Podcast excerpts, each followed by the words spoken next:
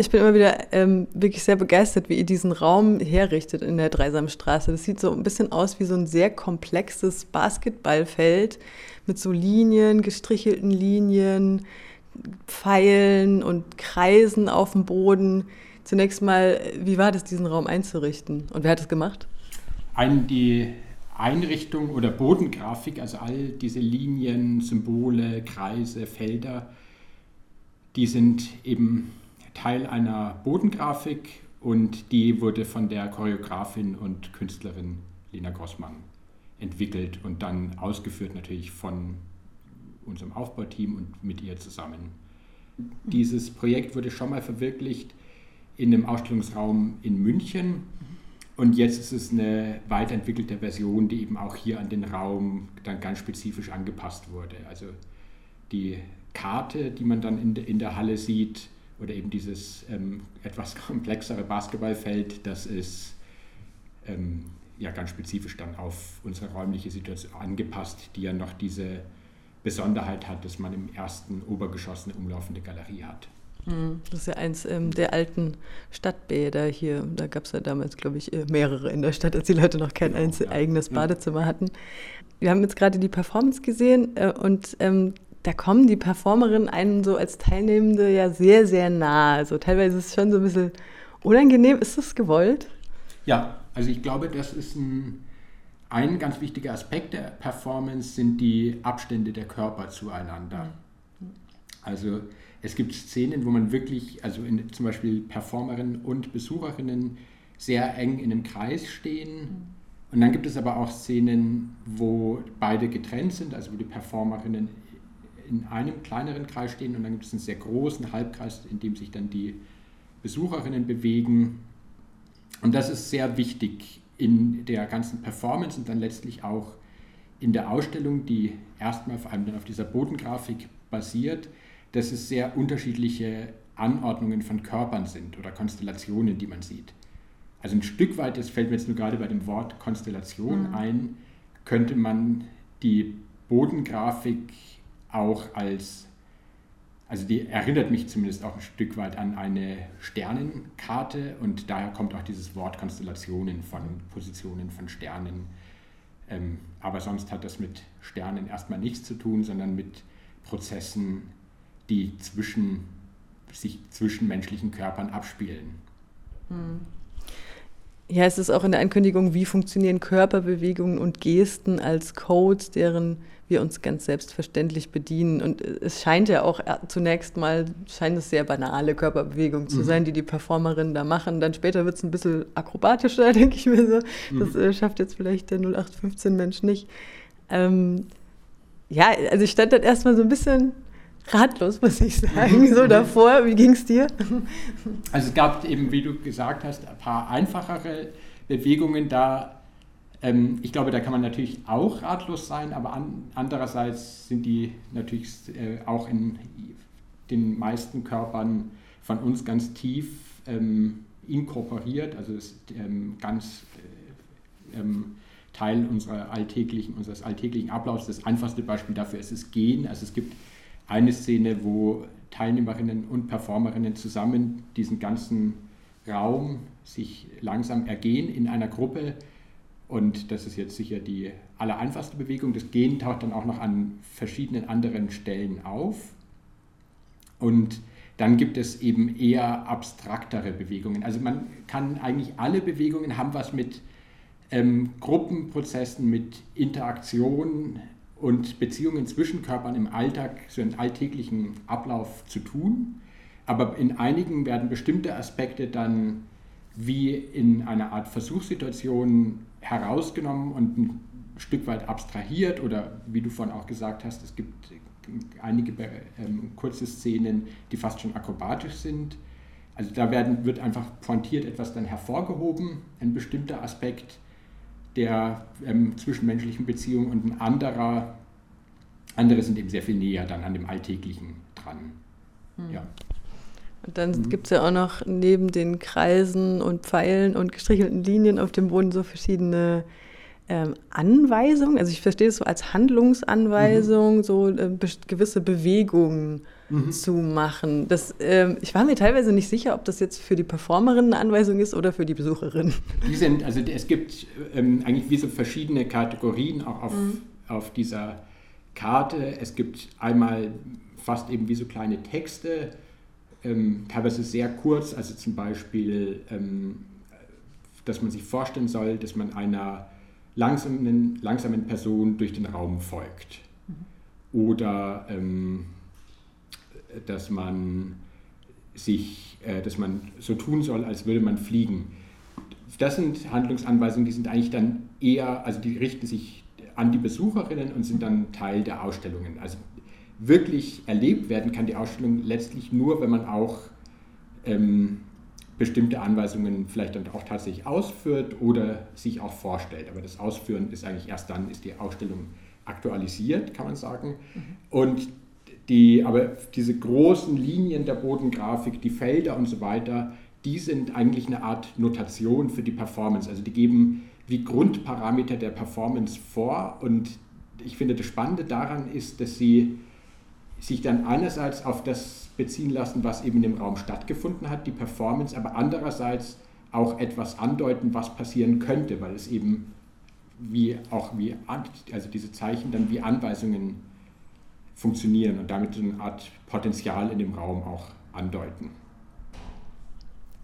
Das Gehen ist ein wichtiger Bestandteil ähm, der Performance. Barrierefrei ist es tatsächlich nicht. Man muss ja auch Treppen hoch und runter laufen. Ihr habt auch keinen ja. Aufzug.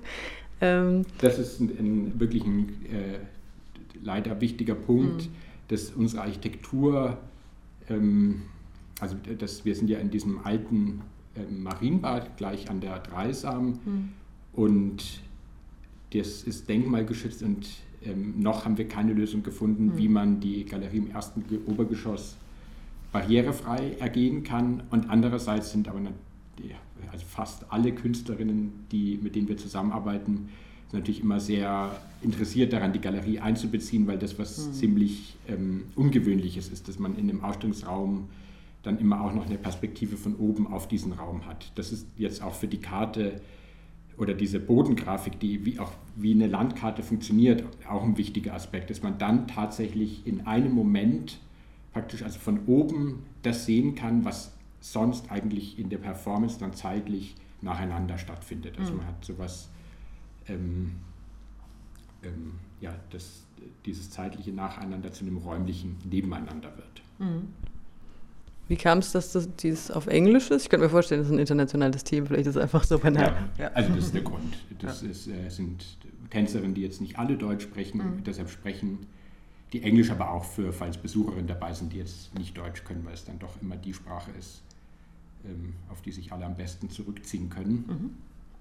Mhm. Und jetzt habe ich einen, praktisch den wichtigen Aspekt noch nicht genannt, ja. nämlich das Ganze heißt Mimetic Bodies. Ich mhm. hatte jetzt ja immer schon von Beziehungen zwischen Körpern gesprochen, man könnte auch sagen Resonanzverhältnissen und dafür ist dieser altgriechische Begriff der Mimesis, ähm, das ist ein Arbeitsbegriff, den die Lena Grossmann verwendet hat. Sie hat auch sehr viel vor dem Erarbeiten dieser Performance und Ausstellungen recherchiert, darunter auch im öffentlichen Raum, zum Beispiel in U-Bahnen in München. Und da hat sie diesen Begriff der Mimesis, der sowas wie Nachahmen, ähm, imitieren, ähm, aber auch aneignen, ähm, sich empathisch auf etwas einlassen, also der ein ziemlich breites Spektrum von so Angleichungsprozessen umfasst, der war für sie ein Arbeitsbegriff, um daraus dann wieder bestimmte, auf bestimmte Interaktionsprozesse genauer zu blicken und diese unter Kategorien zu fassen, eben zum Beispiel unter Empathie oder Wiederholung. Da würde zum Beispiel das Gehen auch dazu gehören als eine Tätigkeit, die extrem repetitiv ist oder eben auch Imagination, also die Frage nach dem Verhältnis zwischen ähm, Einbildungskraft, Vorstellung und Verkörperung oder körperlicher Bewegung. Mhm. Ich habe mich noch gewundert, was das für Zitate sind. Das sind manchmal so Jahreszahlen und äh, Namen. Diese Performance und Ausstellung, die hat wirklich relativ viele Ebenen so in ja. ein großes interaktives Feld sind da eingewebt.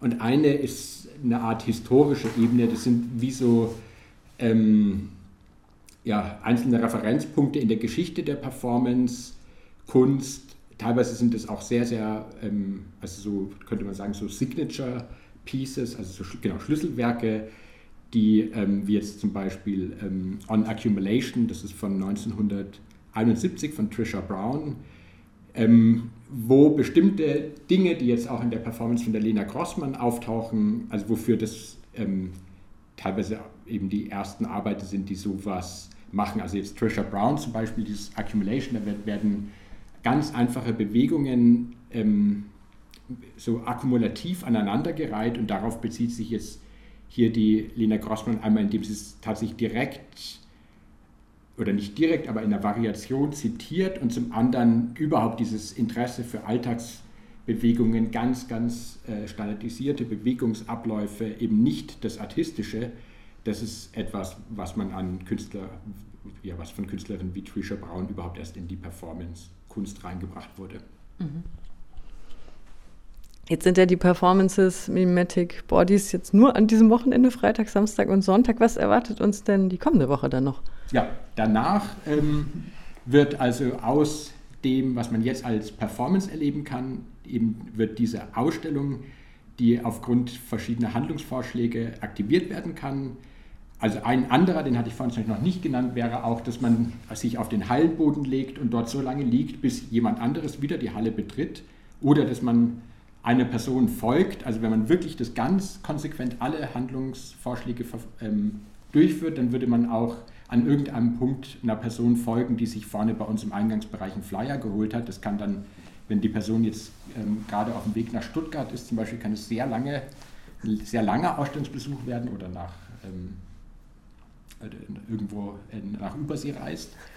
Und genau, das wäre ein Teil. Und dann gibt es ähm, noch ein ziemlich umfangreiches Begleitprogramm. Also es wird ein ähm, Performance-Workshop geben mit einer Künstlerin, die an dieser ersten Version von Mimetic Bodies mitgearbeitet hat, eine Performerin.